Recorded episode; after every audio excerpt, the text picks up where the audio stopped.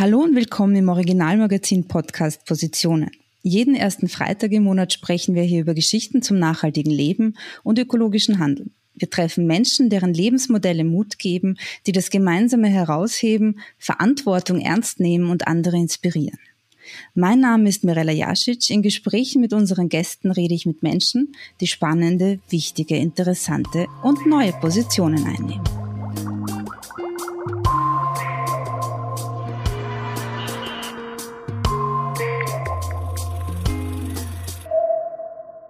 Unser heutiger Gast ist der Moderator Christian Clerici. Willkommen und vielen Dank, dass du die Zeit für uns genommen hast. Vielen Dank für die Einladung. Sehr gerne. Du bist nunmehr seit drei Jahrzehnten Moderator, Autor, Konzeptionist, Produzent, Regisseur und Gestalter in der Medienbranche. Regelmäßig schreibst du unter anderem für die Autorevue und auf ATV hast du die Sendung Autorevue TV, also das, die Bewegtbildvariante des Magazins moderiert. Und ein besonderes Steckenpferd von dir sind historische Tourenwagen, habe ich gelesen. Wie kommt das Interesse und die Leidenschaft für den Motorsport? Ich versuche mir in jeder ähm, Antwort, die ich auf diese Frage geben muss, weil es passiert mir immer wieder, eine neue Variante auszudenken. Die Wahrheit ist nämlich, ich weiß es nicht. Aber es gibt also unterschiedliche Vermutungen. Ähm, mein leiblicher Vater ist äh, Römer gewesen. Er lebt nicht mehr, also Römer, Italiener aus Rom. Und es gibt also die Legende, dass ich angeblich am Rücksitz von einem Alfa Romeo Spider in die Welt gesetzt wurde. Vielleicht hat es irgendwas damit zu tun. Die Geschichte kann aber genauso gut erfunden sein, wie beispielsweise, dass mein Stiefvater im Profil aussieht wie Jochen Rindt und auch immer so gefahren ist wie Jochen Rindt, obwohl er nicht das Talent hatte und deshalb meine Mutter und ich ähm, tausend Tode gestorben sind, wobei eher meine Mutter tausend Tode gestorben ist. Ich fand das ja als Bub total spannend, dass der Alte halt gefahren ist wie ein Verrückter. Und vielleicht hat das so alles irgendwo miteinander zu tun. Meine Mutter hatte auch einen Oldtimer, einen alten Alfa Romeo. Der Stiefvater hat einen Freund gehabt mit einer Alfa Romeo Werkstätte. Dort habe ich manchmal in den Ferien mitgeholfen. Die Psychologie hatte die unterschiedlichsten Vermutungen, wie junge Männer geprägt werden.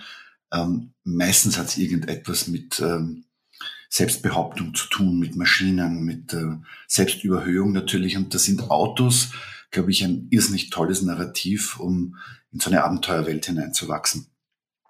Das hat sicher irgendwo eine Rolle gespielt, zumindest im feinstofflichen Bereich. Und dann kommt halt einfach dazu, dass ich Autos, ich mag Autos. Also ich habe zum Unterschied vom Zeitgeist, wo ich mich ja auch sehr mit Nachhaltigkeitsthemen in Bezug auf die Mobilitätswende beschäftige, überhaupt kein Problem darüber zu sprechen, dass ich nach wie vor historische Tourenwagenrennen fahre. Das sind aber dann Autos aus den 70ern mit wirklich sehr großen Motoren und sehr viel Hubraum und das macht dann irrsinnigen Wirbel und es stinkt natürlich und es ist so nahezu alles, was man der Apokalypse zuschreibt. Aber es ist halt die Essenz der Emotion, im Zusammenhang mit Automobil. Und ich glaube, dass das Auto, Automobil, wenn man ein bisschen weiter zurückgeht, zu Unrecht so im Verruf gekommen ist, nur weil da halt die letzten 125 Jahre ein Verbrennungsmotor drinnen sitzt, der jetzt als klimaschädlich, umweltschädlich und zerstörerisch identifiziert worden ist. Also das Auto hat der Menschheit so viel Freiheit gebracht und so viel Spielraum. Das Auto ist ein Gefäß, eine Projektionsfläche für Soziologie, für Gesellschaftsgeschichte, für Kulturgeschichte, für Designgeschichte, für Politikgeschichte, für Wirtschaftsgeschichte. Also wer heute sagt, das Auto muss weg, zugunsten wovon, frage ich dann? Also nur noch dem Fahrrad, nur noch zu Fuß gehen, nur noch astral reisen. Ähm, da widerspreche ich gerne. Und ich glaube, dass vieles von meiner Tätigkeit ernst genommen wird im Nachhaltigkeitsbereich, weil ich eben mich zum Auto bekenne. Es hat überhaupt nichts damit zu tun, dass der Alltag, was Mobilität betrifft, sich nicht verändern muss und dass wir gut beraten sind, uns mit Technologie auseinanderzusetzen, die jetzt vieles möglich macht und auch gut beraten sind, grundsätzlich als Gesellschaft darüber nachzudenken, wie wir Mobilität gestalten wollen. Also es wird sicher nicht funktionieren, indem wir jeden Verbrenner durch ein Elektroauto ersetzen. Ich glaube auch nicht, dass Elektroautos ähm, ein Allheilmittel gegen den Klimawandel sind. Sie sind ein Baustein auf diesem Weg, den ich so gerne nenne, der Weg in eine bessere Welt, in eine lebenswerte Welt, ohne Wertung. Was wir vermeiden müssen, ist zu polarisieren, die einen gegen die anderen auszuspielen. Niemand, der einen Verbrennungsmotor fährt, soll sich schlecht fühlen. Niemand, der auf Elektromobilität umsteigt, soll glauben, er ist irgendwas Besseres. Ich glaube, dass es ein gemeinsamer Prozess ist und dass das Auto als ähm, Hilfestellung bei der Erzählung über Mobilität sehr gute Dienste leisten kann, wenn man auch die Emotion gegenüber diesem technischen Wunderwerk zulässt und die Geschichte mit einbezieht und halt offen ist für alles, was sich gerade verändert. Du hast dir meine nächste Frage schon fast vorweggenommen, weil das ist eigentlich das, worüber ich in der Recherche quasi gestolpert bin, dass du einerseits diese Leidenschaft für Hot Rods, also eben für diese lauten, alten Autos, die, die eben laut sind und viele Abgase und äh, alles Mögliche irgendwie verstreuen. Und auf der anderen Seite, wenn man auf dein LinkedIn-Profil geht, sieht man Hashtags wie zum Beispiel, ich habe es mir notiert, Elektromobilität, Energiewende, Mobilitätswende. Und ich habe mir gedacht, wie geht das zusammen? Ja, also du hast recht, ein bisschen was habe ich vorweggenommen. All das, was man im Leben, ähm, was einem begegnet, was man erlebt, was man tut, muss man auch in der Retrospektive, in der Gegenwart und in der Zukunft ins Verhältnis setzen. Das heißt, diese Definition über Auto, über Mobilität stammt in meiner Generation aus einer Zeit, wo nach der Matura war das Wichtigste, einen Führerschein zu machen und sofort ein Auto, weil ein Auto war ultimative Freiheit. Das bedeutet, du kannst ohne die Eltern zu fragen, wohin fahren, du hast so ein bisschen dieses Gefühl, das Leben ist zum Teil ein Roadmovie, du kennst das sicher auch. Also es ist, das ist wirklich belegt mit Emotionen und Gefühlen. Das zu leugnen und ähm, zu sagen, pff, das war ich nie, äh, nein, das wäre mir schlecht. Nein, das ist überhaupt nicht schlecht. Ganz im Gegenteil. Genauso wenig wie der Verbrennungsmotor jemals etwas Schlechtes war. Also der Anachronismus heute liegt ja darin, dass wir Menschen immer dazu neigen, das, was gerade nicht mehr en vogue ist oder opportun ist oder als schlecht identifiziert wurde, zu bannen und zu diffamieren und ähm, mit ganz vielen schlechten Konnotationen zu belegen. Es gab sogar eine Zeit, da haben die Leute geglaubt, dass Rauchen gesund ist. Ja, also ich erinnere mich noch in Amerika an die Plakate mit dem Marlboro-Mann. Ähm, denkt die ganzen amerikanischen Fernsehserien früher, die, da ist überhaupt nur geraucht worden. Und hätte man diesen Menschen jetzt in der Retrospektive damals sagen, also soll man das sagen, ihr wart zu blöd, ihr habt alles falsch gemacht. Nein, natürlich nicht. Das ist der Zeitgeist der Mensch kann immer nur nach Maßgabe dessen, was er halt weiß und woran er glaubt, im Zeitgeist leben. Und deshalb hm, bin ich da so einerseits humorvoll, andererseits vehement und umgekehrt auch wieder fast ein bisschen, also ignorant, weil ich mir denke, meine Leidenschaft für Oldtimer, für alte Autos und für diese ganze Kultur hat nichts mit dem Alltag zu tun, also nichts mit einer Alltagsmobilität zu tun. Also ich fahre ja nicht mit solchen Autos ähm, in der Stadt spazieren oder fahre damit äh, von Wien aufs Land, wo ich eine Unterkunft habe. Das, ähm, was ich behalten möchte für mich, ist das Flair, die Erinnerung, die Aufregung, aber auch so Mensch und Maschine. Das sind Autos, die was von einem fordern das sind auch Autos, die einen gewissen technischen Sachverstand erfordern, wenn du damit umgehen willst. Das sind Autos, die dir zeigen, wo wir heute technologisch schon angekommen sind, nämlich in einer Welt, wo wenn du ESB und ABS bei Autos abschalten würdest, könnten wir gar nicht mehr Auto fahren im Alltag, weil wir so viele Dinge gleichzeitig tun und gar nicht merken, was so ein modernes Auto alles für uns tut. Ich habe auch noch dieses Zitat auf deinem Social-Media-Profil, wo steht, die Steinzeit ging nicht zu Ende, weil es keine Steine mehr gab. Und das beschreibt wahrscheinlich ganz gut das, was du gerade so bildhaft erklärt und erzählt hast, nämlich dieses Credo, dass du an einen technologischen Fortschritt glaubst. Ja, ja, ja, absolut. Ähm, ich habe diesen Spruch gewählt, weil er für mich so sinnbildhaft für das ist, was wir eigentlich zu tun haben oder immer zu tun haben sollten. Die Steinzeit ist nicht zu Ende gegangen, weil es keine Steine mehr gab.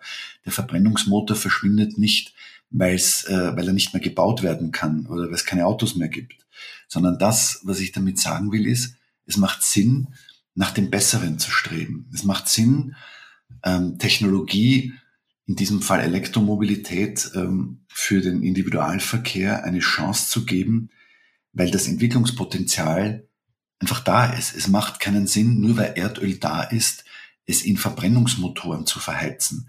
Mit einem Wirkungsgrad, der so elendig ist, dass man sich fast schämt, dass man einen Stoff, der über Jahrmillionen aus natürlichen, ich sage jetzt mal, Zutaten entsteht. Also Erdöl ist ja ein natürlicher Stoff, der unter, wenn man so will, ganz abenteuerlichen, dramatischen und vor allem wahnsinnig langen, langsamen Bedingungen und Prozessen entsteht. Wir können uns einer anderen Technologie zuwenden und können so etwas Kostbares wie Erdöl für etwas anderes verwenden, schaffen es mit so einer Haltung oder Einstellung vielleicht sogar auch wegzukommen von Abhängigkeiten, die uns in den letzten 150 Jahren, 125 Jahren, 100 Jahren so viel Elend gebracht haben. Also wenn man überlegt, was in Zusammenhang mit Erdölförderung, mit dem Besitz, mit dem Transport, äh, mit den Kriegen, die darum geführt wurden, mit den Wirtschaftssanktionen, Spielereien. Also das ist, das ist ein Albtraum, wenn man da mal eine Liste macht mit den Unfällen, die entstanden sind, mit äh, Verseuchung, mit Tankunfällen, mit Bohrinseln, die gebrannt haben. Mir wird manchmal schwindlig, wenn, wenn man sich diesen ganzen Themenkomplex anschaut. Und deshalb glaube ich, dass die einzige Haltung, mit der wir an das Thema herangehen können, Optimismus ist und ein Grundvertrauen darauf, dass es unterm Strich immer gut ausgeht selbst wenn dazwischen ganz grässliche Dinge passieren. Das ist, glaube ich, kein naiver Optimismus, sondern es ist die einzige Haltung, die ich der Zukunft gegenüber entwickeln kann. Ich denke, das ist der einzige Ort, den ich gestalten kann. Da kann ich versuchen, neben meinen eigenen Defekten und Schwächen und, und Grenzen, alles, was ich habe, weiß und kann, dafür einzusetzen, dass wir einfach in eine bessere Welt gehen. Und das meine ich nicht nur wegen äh, dieser Ideologie, dass man unseren Kindern eine bessere Welt hinterlassen soll, als man sie vorgefunden hat. Ich finde, auch ähm, die Menschen, die alt werden in unseren Gesellschaften, haben das gleiche Recht. Ja, auch ältere Menschen schätzen saubere Luft, oder?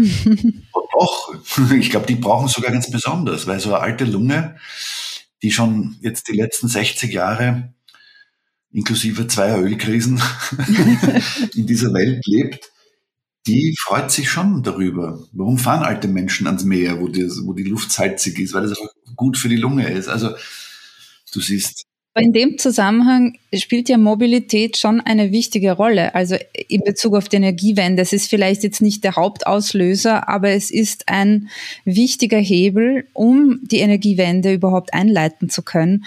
Und siehst du da einen Paradigmenwechsel in der Automobilbranche? Also wie erlebst du das? Also die Mobilitätswende ist grundsätzlich in erster Linie ein Teil der Energiewende. Ohne Energiewende ist Elektromobilität so sinnvoll, da können wir gleich weiter Öl verbrennen.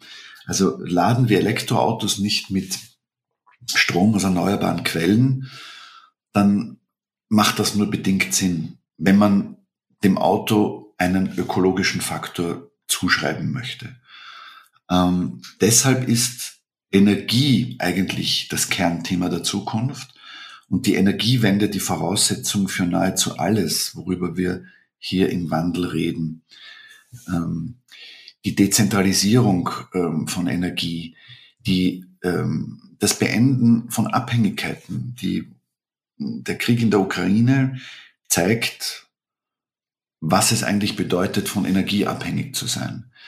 Corona, die Pandemie hat gezeigt, was passiert, wenn Lieferketten unterbrochen werden und plötzlich alles steht. Also der erste Schritt ist meiner Meinung nach eine Rückkehr zu einer Art von Kreislaufwirtschaft, die uns nicht mehr abhängig macht von ähm, Gesellschaften und Wirtschaftskreisläufen, die wirklich sehr weit weg sind und mitunter ganz andere Interessen haben als wir. Das hat überhaupt nichts damit zu tun, dass man sich abschottet. Also nicht dieses stumpfe Gedankengut, mir sagen mir und wir kochen unsere eigene Suppe. Das hat damit überhaupt nichts zu tun. Aber das Erkennen, dass die Möglichkeit dafür da ist Also wir sind technologisch in der Lage, wir sind auch wirtschaftlich in der Lage, uns energietechnisch unabhängig zu machen. Es ist ein unglaublich aufwendiger Prozess, der wahnsinnig viel Geld ähm, fordert, der unglaublich viel Kommunikation erfordert, der unter Garantie auch Einbußen mit sich bringt.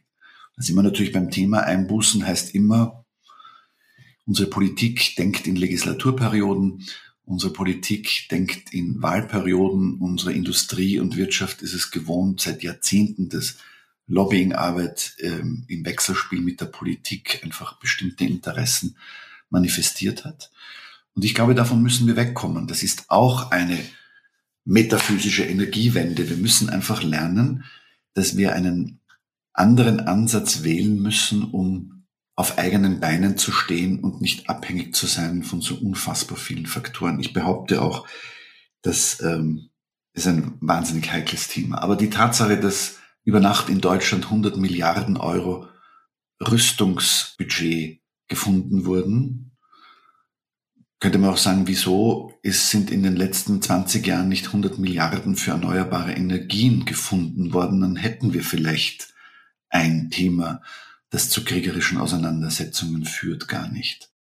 Ich habe 2011 einen Artikel gelesen, in dem es hieß, dass wir bis 2030 energieneutral sein könnten, ähm, weil wir alle technischen Voraussetzungen dafür kennen und wissen, was dazu notwendig ist. Und die größte Hürde, an der es scheitert, ist der politische Wille. Wie hängt für dich die Industrie mit der Politik zusammen in dem Zusammenhang? Weißt du, ich frage mich immer, was ist denn Verantwortung? Also wie definieren wir Verantwortung von Apparaten, die so groß geworden sind, dass die Verantwortung schon fast nicht mehr ähm, eingrenzbar ist? Ich meine, Politik ist determiniert durch Legislaturperioden. Was heißt das? Das ist in einer Demokratie offensichtlich, ähm, weil was passiert, wenn keine Legislaturperioden festgelegt sind, kann man halt in autokratischen Politiksystemen sehen, wo halt dann auf Lebenszeit Menschen nach Gutdünken herrschen.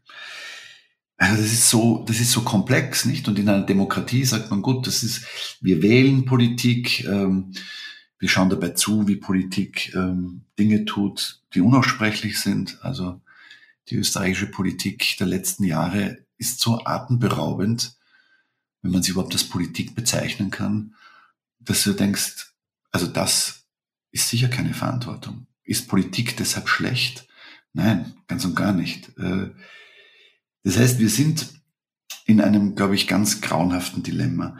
Wir sind in diesem Dilemma, dass Politik auf der einen Seite hm, sowas geworden ist wie ein Selbstbedienungsladen für ähm, sehr opportunistische Leute, die das als Sprungbrett in die Privatwirtschaft sehen, weil die Vermengung zwischen Politik und Wirtschaft mittlerweile so stark ist, dass es da überhaupt keine ethische Trennung mehr gibt, nach meinem Verständnis. Also, und die Automobilindustrie, man sollte das nicht vergessen, ist Europas größter Arbeitgeber.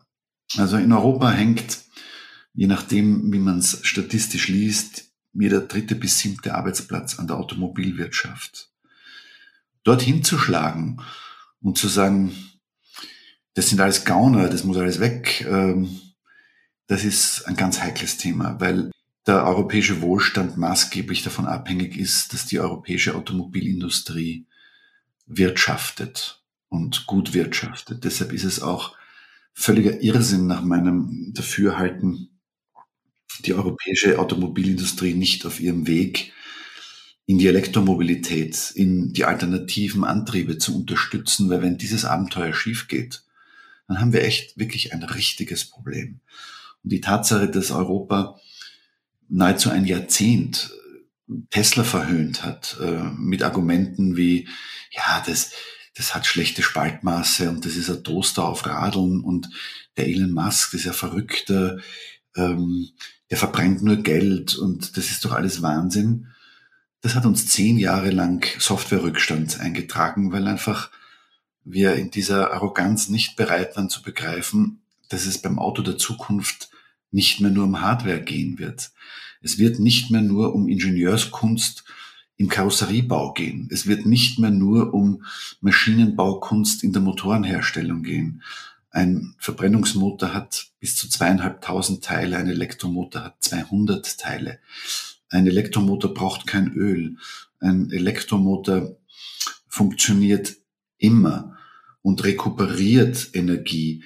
Ein Elektromotor ist nahezu wartungsfrei. Ein Elektroauto braucht, wenn man es mit One-Pedal-Drive fährt, alle 15.000 Kilometer mal Bremsbelege. Also und ein Elektroauto ist ein vernetztes, intelligentes, ähm, smartes Device. Und das sind genau die entscheidenden Wirtschaftskriterien und Erfolgskriterien, um die es heute geht. Wir werden in Zukunft nicht mehr nach PS kaufen. Wir werden in Zukunft nicht mehr nach Geräusch kaufen. Wir werden in Zukunft danach kaufen, wenn wir überhaupt kaufen. Wir werden in Zukunft Kaufentscheidungen äh, treffen oder grundsätzlich Entscheidungen treffen, die dadurch determiniert sind, wie das Human-Machine-Interface funktioniert, wie wir mit dem Fahrzeug kommunizieren können, ob das convenient ist und ob dieses Fahrzeug mit intelligenten Stromnetzen kommunizieren kann. Weil das wird das gesamte Um und Auf sein in Bezug auf das Massenprodukt Elektromobilität. Das müssen Fahrzeuge sein, die mit der Ladeinfrastruktur kommunizieren, damit die Stromanbieter oder Hersteller äh, in der Lage sind, Lastenmanagement zu betreiben. Wir werden nicht fünfeinhalb Millionen verbrennungsgetriebene Autos in Österreich durch fünfeinhalb Millionen Elektroautos ersetzen. Morgen. Also das sind alles Themen, wo ich mich manchmal wundere, warum wir überhaupt darüber reden, dass die Automobilindustrie Verantwortung hat oder die Politik. Ich glaube, dass wir in der Verantwortung sind, so gescheit, wie wir können, zu agieren. Fakt ist, Entweder organisieren wir uns in einem Wachbewusstsein, dass wir die Kreisläufe, die uns über die Ohren gewachsen sind, vielleicht wieder ein bisschen mehr in unser, in unser lokale, in unsere lokalen Möglichkeiten zurückholen und Politik und der Wirtschaft auch Grenzen aufzeigen, was unsere Einstellung und Haltung betrifft. Das geht mit Energie nebenbei bemerkt gar nicht schlecht. Das ist das erste Mal in der Menschheitsgeschichte, es ist möglich, mit Photovoltaik am Dach und einem Speicherelement meinen eigenen Strom zu erzeugen, mit dem ich mein Haus betreibe und meine Mobilität aufladen kann. Also, wie du richtig sagst, es ist alles angerichtet, dass wir in einer ziemlich homogenen Autarkie leben könnten. Das, was da noch im Weg steht, das sind wir. Wir stehen uns alle selber im Weg. Und ich denke, wir sollten mindestens so viel Aufwand in die Bewusstseinsbildung was wir als Spezies eigentlich darstellen wollen, stecken, wie in die Bewusstseinsbildung, über die wir die ganze Zeit reden, im Zusammenhang mit der Umwelt und mit gutem Verhalten und mit Unternehmenskultur und mit Gender-Themen. Und wir könnten uns einfach einmal ganz intensiv damit beschäftigen, wer sind wir eigentlich und wo haben wir Möglichkeiten, deutlich bessere Menschen zu sein, ohne dass wir deshalb plötzlich alle zu guten Menschen mutieren müssen oder auf alles verzichten, was uns lieb gewonnen, geworden ist oder Luxus ist. Was ich in dem Zusammenhang sehr interessant finde, ist, ich habe ja äh, ein paar Vorgespräche mit mir bekannten Elektrofahrerinnen und Fahrern geführt. Ich selbst fahre kein Elektroauto, weil ich wissen wollte, erstens, warum sie Elektroautos fahren und äh, welchen Herausforderungen sie damit begegnen. Und was ich sehr interessant fand, also es waren ein paar Aspekte, auf die ich dich dann noch ansprechen werde, war der eine Punkt, dass du jetzt vorher Tesla angesprochen hast, weil Tesla war im Jahr 2020 das Modell 3 das meistverkaufte Elektroauto in Österreich.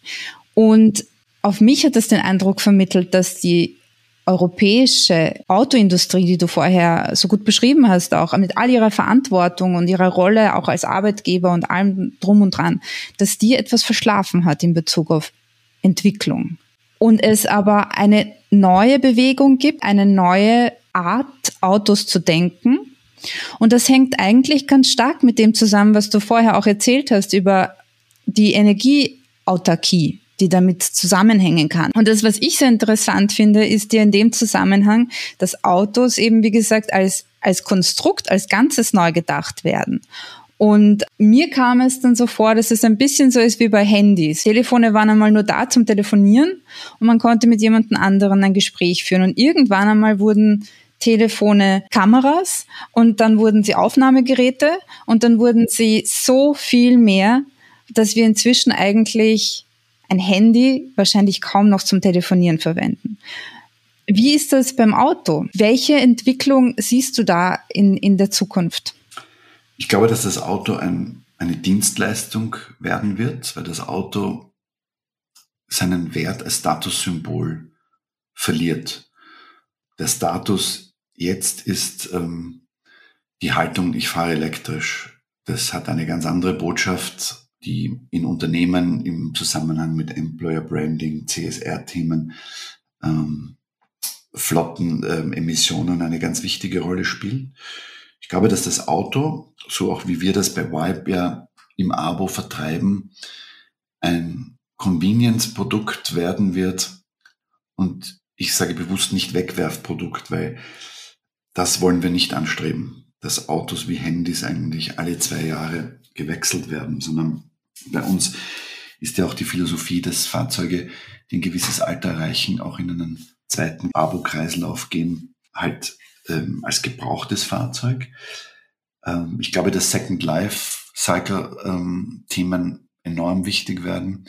Batterien aus Elektroautos, die ihren Dienst in Elektroautos nicht mehr tun, werden mittlerweile als ähm, Speicherblöcke verwendet, bevor sie wieder ins Recycling gehen. Man kann heute aus Batterien nahezu 90 Prozent der wertvollen Stoffe tatsächlich recyceln. Da entsteht eine ganz andere Industrie. Also ich glaube, dass das Auto als Ausgangspunkt für Mobilität eine ganz andere Rolle einnehmen wird in Zukunft, als wir das bis jetzt gewohnt sind. So, jeder hat sein Auto.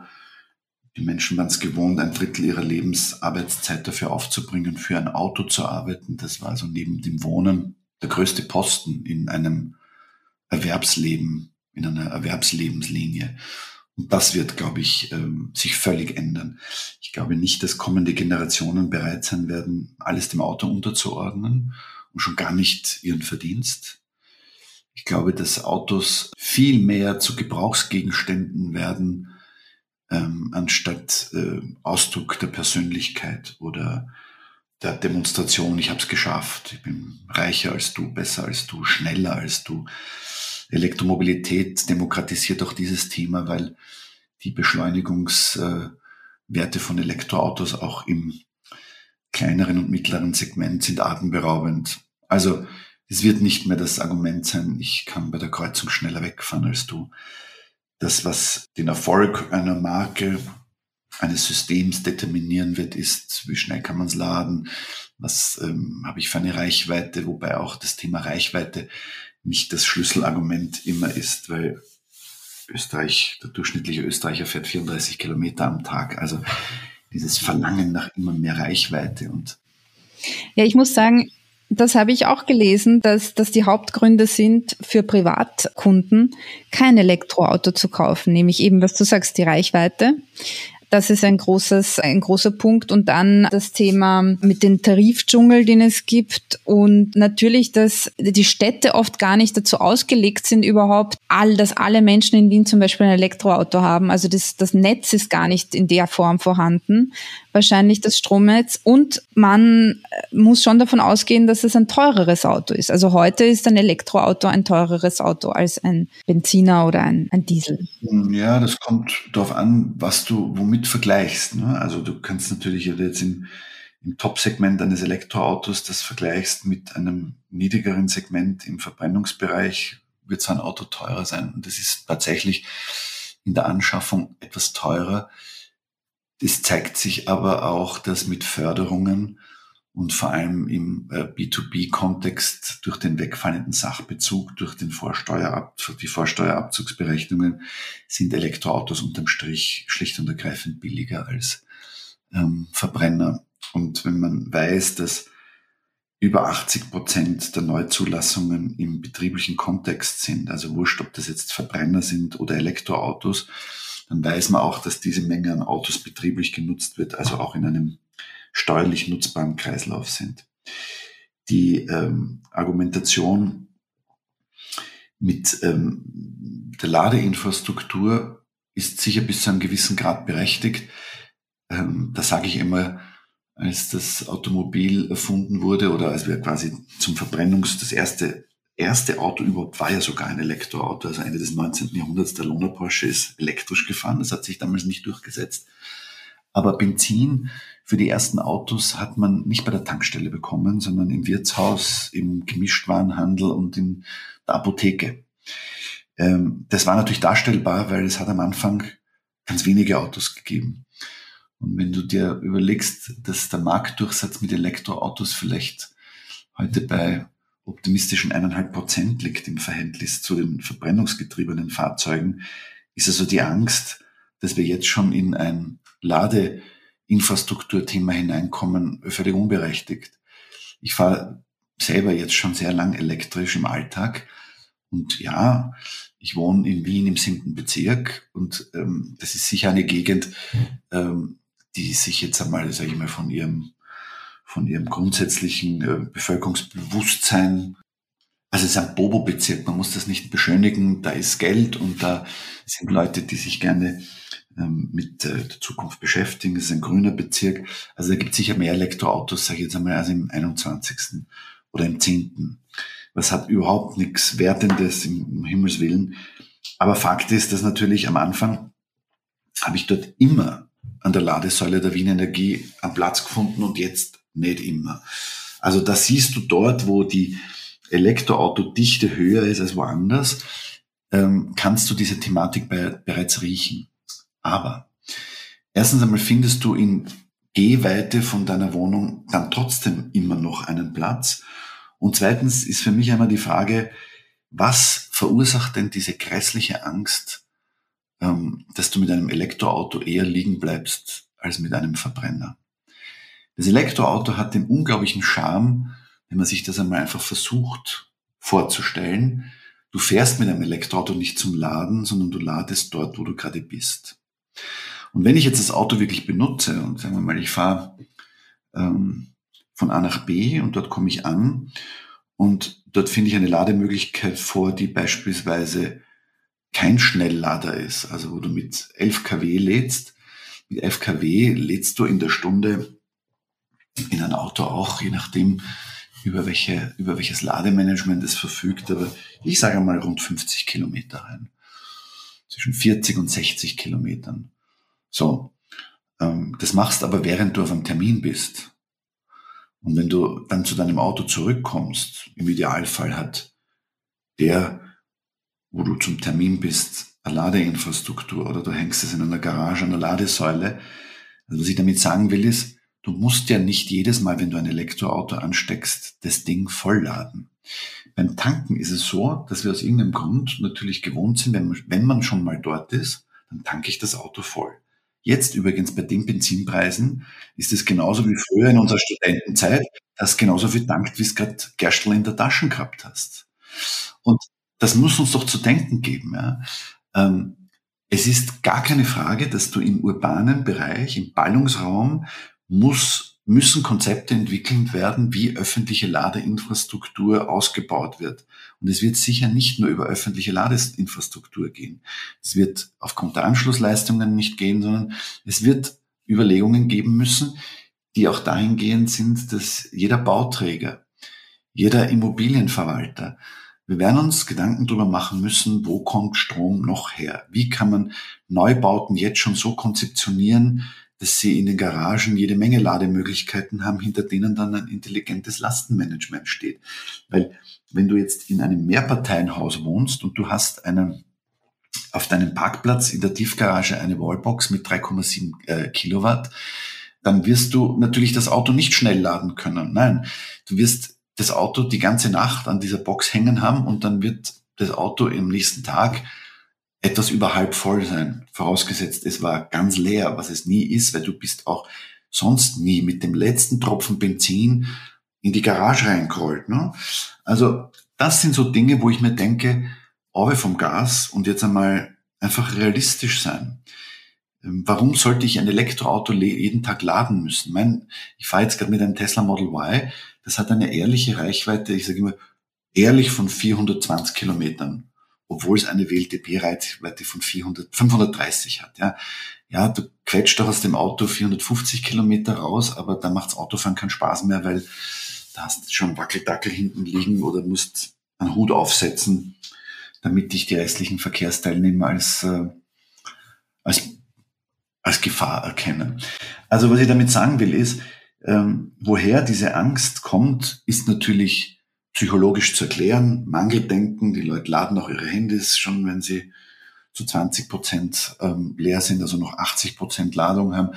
Das ist dieses Denken aus der Urzeit, wenn ich nicht genug vom Winter einlager und es geht blöd her, dann verhungere ich. Ja, das ist doch tatsächlich früher so gewesen und in vielen Gegenden der Welt immer noch ein Thema.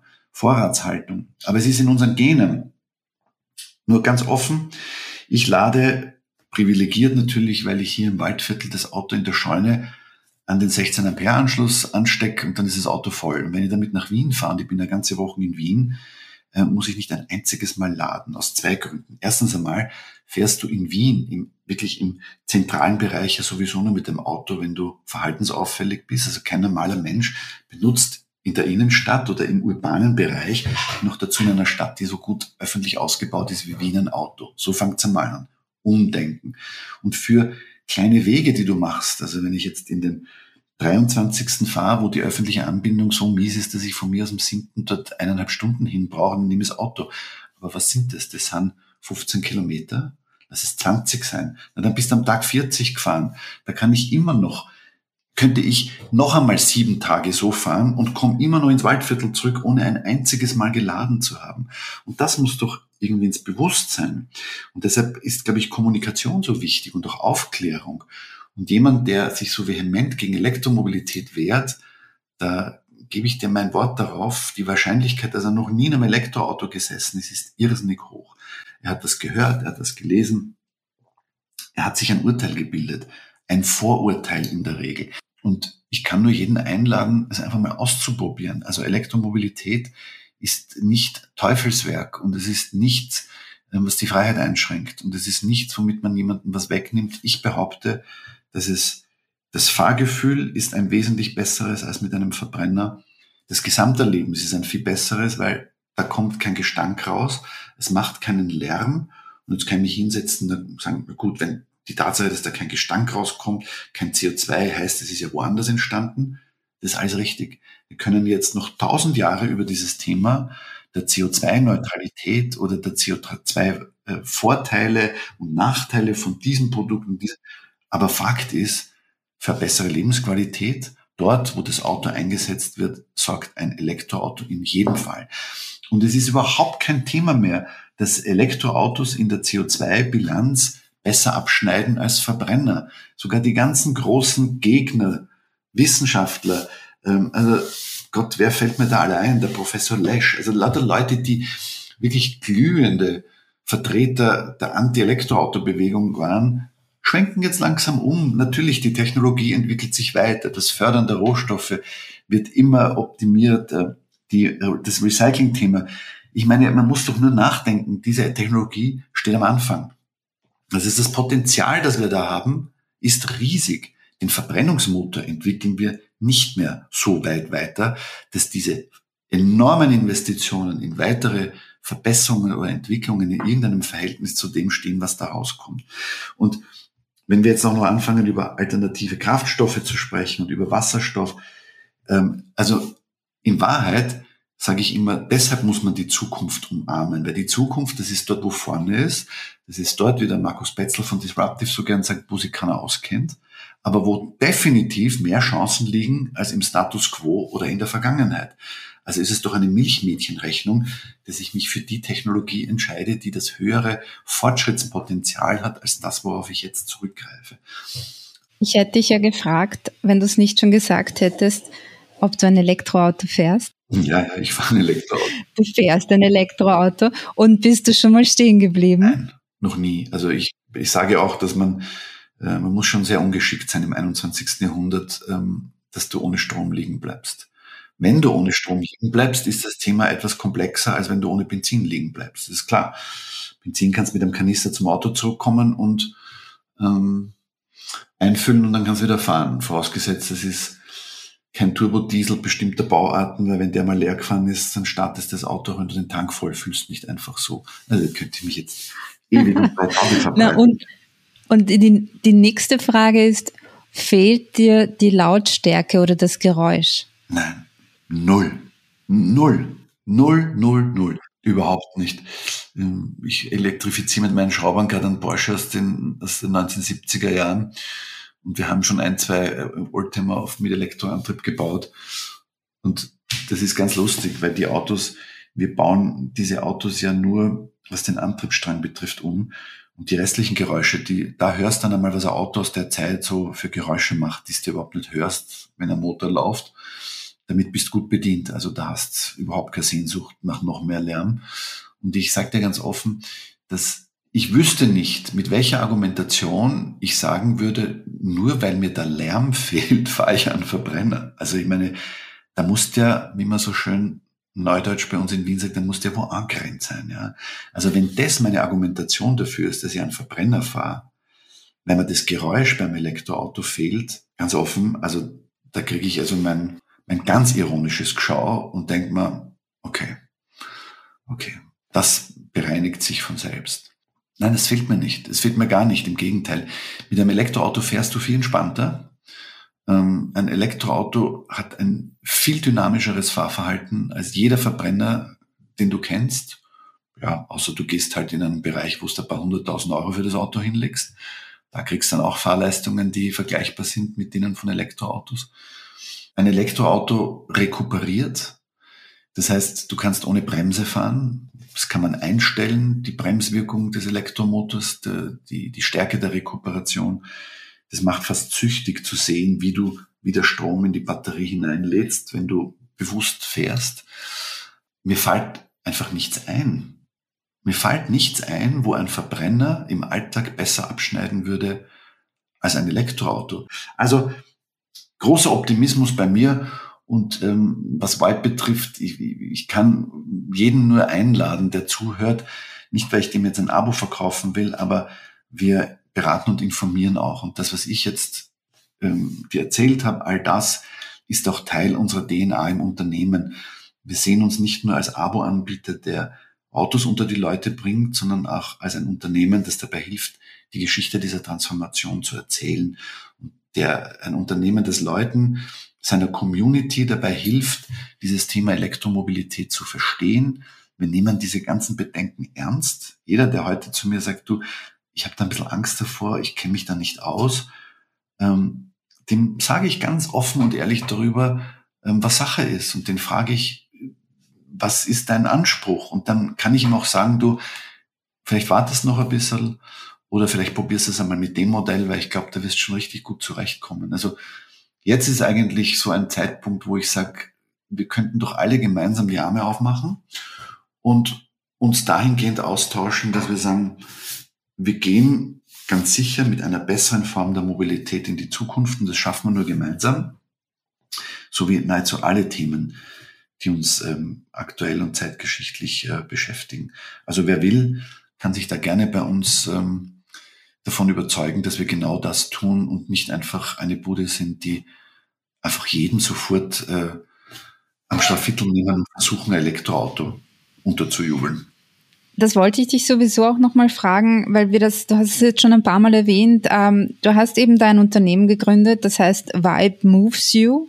Vielleicht nochmal kurz für all jene, die das noch nicht kennen, dass du erzählst, eben worum geht's da genau? Also man, man kann heraushören, es geht darum, dass ihr Abo-Modelle habt, in denen ihr Elektroautos vermietet oder zur Verfügung stellt. Aber vielleicht erzählst du mir nochmal kurz, was ist die Idee hinter Vibe und worum geht es da genau? Also das sind natürlich mehrere Leute, die diese Vision hatten und ähm, das ist ein ganzes Team von Menschen, die ähm, ein Unternehmen aufbauen und aufgebaut haben, das von Anfang an nur Elektromobilität im Abo gemacht hat. Also wir haben nie Hybridfahrzeuge gehabt und auch nie Verbrenner. Also wir bekennen uns zu 100 Prozent zur Elektromobilität. Wir führen alle Marken und alle Modelle. Also wir sind ein markenunabhängiger Anbieter. Bei uns kriegst du, also alles, was du begehrst oder haben möchtest, das kriegst du bei uns. Unser Claim ist fair, easy und changing. Und das hat damit zu tun, dass wir sagen, Elektromobilität muss niederschwellig ähm, sein. Du musst ähm, ohne viel Kopfzerbrechen einfach ein Auto vor der Tür haben, musst mobil sein und sollst dir zum Unterschied von vielen anderen Möglichkeiten zu einem Auto zu kommen und den damit verbundenen Scherereien, wenn man es genau betrachtet, du sollst einfach keine Kopfweh haben. Und im Unterschied zu Kreditfinanzierung oder zu Leasing oder zu Miete, wir sind einfach äh, niemand, der dir das Auto finanziert, sondern bei uns kriegst du dein Auto im Abo. Es gibt keine Anzahlung, es gibt keinen Restwert, äh, den du ausbezahlen musst. Das ist alles inklusive und zwar wirklich alles, also Versicherung, Reifen, Service, Vignette, Anmeldung. Wurscht, was dir jetzt einfällt. Alles, was normalerweise Kopfe macht beim Auto, weil du dich darum kümmern musst, ist bei uns im Abopreis inklusive. Es geht bei uns los mit Laufzeiten von sechs Monaten, was extrem kurz ist. Das sind also Angebote, wo du sagst, da kannst nichts falsch machen, wenn du es ausprobierst. Und wir haben natürlich auch längere Laufzeiten. Du kannst bei uns auch bis zu 48 Monate dein Auto haben. Und es ist dein Auto.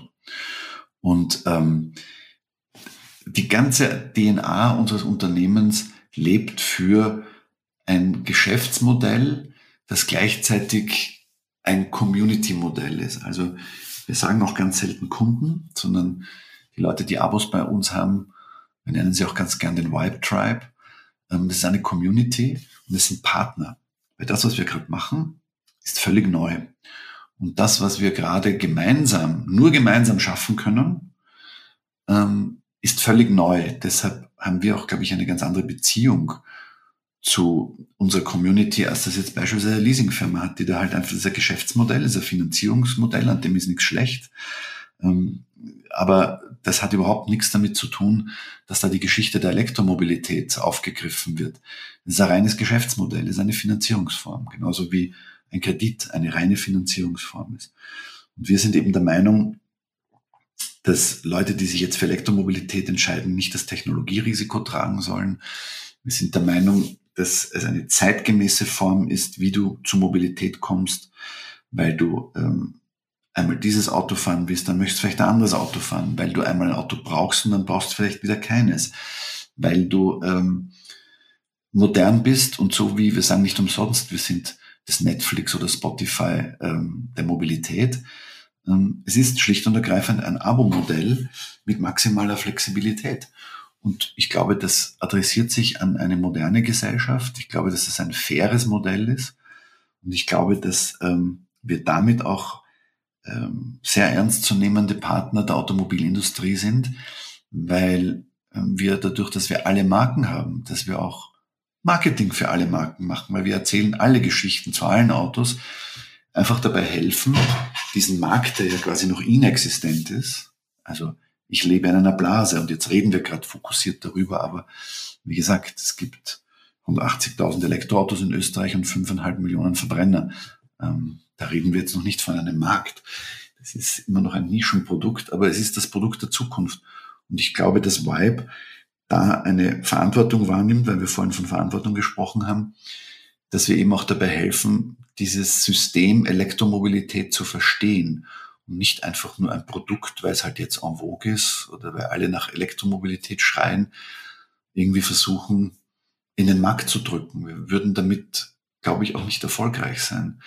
Und die Tatsache, dass wir auch ein so hohes Risiko nehmen, weil wir die Autos selber anschaffen, das ist extrem kapitalintensiv, das ist hochriskant.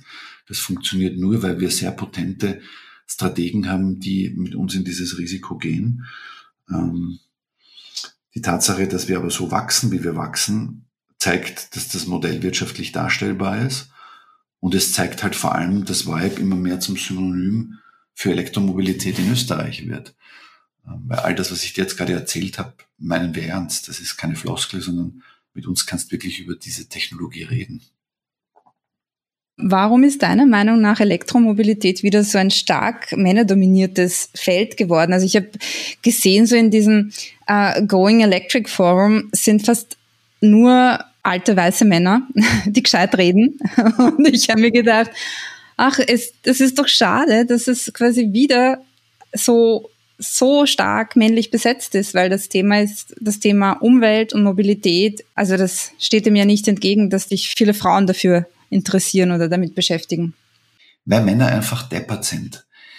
Das ist natürlich Blödsinn. Und wenn du natürlich in so ein Forum gehst, glaub mir, die Männer oder warum da dauernd Männer schreiben, ist, weil Frauen einfach was Besseres zu tun haben. Und ähm, ich frage mich immer, woher nehmen die Leute die Zeit, den ganzen Tag in solchen Foren rumzuhängen und da irgendwie obergescheit herumzuhängen. Das ist in der IT so, das ist mit Mobilität so. Und ich denke mir oft, was macht ihr den ganzen Tag, ähm, dass ihr überhaupt die Zeit habt? Das heißt, vergiss die alten weißen Männer, ja, und vergiss vor allem auch, dass das, was sichtbar ist und wo du das nachschaust, mag sein, dass du da dauernd Männer findest, aber ignorierst und mach dich immer auf die Suche wo Frauen über solches Thema, über solche Themen sprechen. Und es gibt ja auch äh, äh, Women in Mobility und es gibt äh, She Drives Mobility von der Katja Diel in Deutschland. Also es gibt ja ganz viele auch ähm, weiblich belegte Kreisläufe und Netzwerke, die sich mit Mobilität auseinandersetzen. Da geht es halt um andere Themen. Da geht es um Umwelt, da geht es um Nachhaltigkeit, da geht es auch um das Thema, brauchen wir überhaupt Autos? Ja? Also das hat natürlich auch, auch die feminine Sicht auf die Mobilität hat äh, äh, an allen ähm, Rändern Extreme. Das ist gar keine Frage. Wir sind eben alle nur Menschen. Ich glaube, bei uns im Unternehmen arbeiten 80 Prozent Frauen. Vielleicht hat auch das damit zu tun, dass das ganze Thema Elektromobilität von einer Frau vielleicht auch besser an die Community vermittelt werden kann. Weil im Sales haben wir ganz viele Ladies. Und ähm, ich denke mir, vielleicht noch ein bisschen Geduld auf der einen Seite und viel Selbstbewusstsein auf der anderen Seite. Ich glaube, dieses Thema wird Männern gerade aus der Hand genommen. Noch eine letzte Frage. Es ist eine sehr offene Frage, aber vielleicht kannst du versuchen, uns ein, nochmal ein kurzes Bild deiner Vision der Mobilität in der Zukunft zu skizzieren. Wenn wir jetzt so in, stellen wir uns die Zukunft vor, eben in 20 Jahren, das ist ein guter Zeitraum. Wo, wo werden wir da oder wo sollten wir da sein? Was für eine Vision hast du da? Ich glaube, dass in 20 Jahren kein Mensch mehr, zumindest in unseren Industriegesellschaften, ein Auto besitzen wird. Ich glaube, dass in 20 Jahren Mobilität eine reine Dienstleistung sein wird. Ich glaube, dass die etablierten Marken nicht alle überleben werden. Ich glaube, dass neue Player auf der Bühne, auf der Fläche erscheinen werden, die mit ganz anderen Vorzügen und ähm, Möglichkeiten punkten werden. Ich glaube, dass autonomes Fahren einen Teil unserer, unseres Alltags bestimmen wird. Nicht voll autonom zu jeder Zeit. Das glaube ich nicht, dass das in 20 Jahren schon so weit sein wird. Aber ich denke, wir werden in 20 Jahren die Welt, in der wir leben, nicht wiedererkennen und Mobilität wird ein großer Teil dieses neuen Weltbildes sein. Ähm, ich bin mir ziemlich sicher, dass das Auto, so wie wir es heute noch denken, nicht mehr existieren wird. Ich glaube, dass das Auto ein ganz vernetzter, hochkomplexer ähm, Computer auf Rädern sein wird, der mehr oder weniger emotionale Assets zur Verfügung stellen wird. Ich glaube, dass sich alles entscheiden wird ähm, über die Usability. Ähm, und wenn ich träume, dann träume ich von einer Welt, die sich beruhigt. Ich träume von einer Gesellschaft, die aufhört, ständig äh, mit Befindlichkeiten zu jonglieren und sich über alles und jedes zu erregen. Ich äh, hoffe auf eine Gesellschaft, die die es schafft, nicht ständig zu äh, polarisieren. Also ich hoffe auf Verhältnismäßigkeit und ich glaube, dass Verhältnismäßigkeit und das Erkennen der eigenen Rolle in diesem Zusammenhang ein Überlebenskriterium unserer Gesellschaften sein wird. Und ich möchte nur diesen positiven Aspekt der Entwicklung sehen, weil wenn es schief geht, hm, haben wir ganz andere Sorgen als Mobilität. Also wenn das, was gerade alles im Raum steht, schief geht, wenn wir das nicht schaffen, Mobilitätswende, Energiewende, ähm, CO2-Neutralität, äh, was immer das jetzt bedeutet. Ich glaube, es bedeutet vor allem weniger Konsum. Weniger Gier, weniger Neid, weniger Ego. Wenn wir das schaffen, dann bin ich total optimistisch, dass wir in einer schönen Welt leben, weil es ist ja alles da. Also ich schaue da beim Fenster raus und egal, ob ich in der Stadt bin oder in der Natur, es ist alles da. Wir sind technologisch in der Lage, uns einen tollen Lebensraum zu schaffen äh, und über die Natur brauchen wir nicht reden. Also die ist da. Die ist vielleicht manchmal ohne uns besser dran. Aber da versuche ich es halt wieder mit einem Witz abzurunden. Weißt du, ich denke mir, das Universum, wenn es halbwegs so aufgestellt ist wie wir selber, dann hat es eine rechte Gaudi mit uns, weil es amüsiert sich sicher blendend über unsere kleinlichen und herzigen Versuche, da die Welt zu retten. Wir müssen nicht die Welt retten. Wir müssen uns selber retten. Bei der Welt ist es sowas von wurscht, ob da Menschen drauf leben oder nicht. Und ähm, das im Universum ist die Welt dann auch nur noch ein Teil in einer so unüberschaubaren Größe, dass es kein Wunder ist, dass wir uns davor scheuen, diese ganze Dimension zuzulassen. Also bitte versuchen wir doch im Hier und Jetzt gute Teilnehmer dieser Zeitachse zu sein. Freuen wir uns auf die Zukunft, machen wir Lust auf die Zukunft, versuchen wir uns gegenseitig zu animieren und zu bereichern, versuchen wir uns wertzuschätzen, ähm, versuchen wir auch Humor und der Gaudi und Lust in diesem ganzen Spiel ähm, zuzulassen. Beschränken wir uns nicht, proklamieren wir nicht, dass äh, Lustgewinn durch Verzicht eine Tugend ist oder ein erstrebenswerter Zustand. Das ist es nicht. Ähm, also ich glaube, wir haben so viele Möglichkeiten, dass es gut ausgeht. Und wenn es schlecht ausgeht, beschäftigen wir uns damit, wenn es soweit ist. Wenn wir wirklich versuchen, dass es gut ausgeht, dann wird vieles von dem, was wir fürchten, gar nicht eintreten. Vielen Dank für das Gespräch. Ich danke auch herzlich. Du hast dir wirklich Zeit genommen. Dankeschön.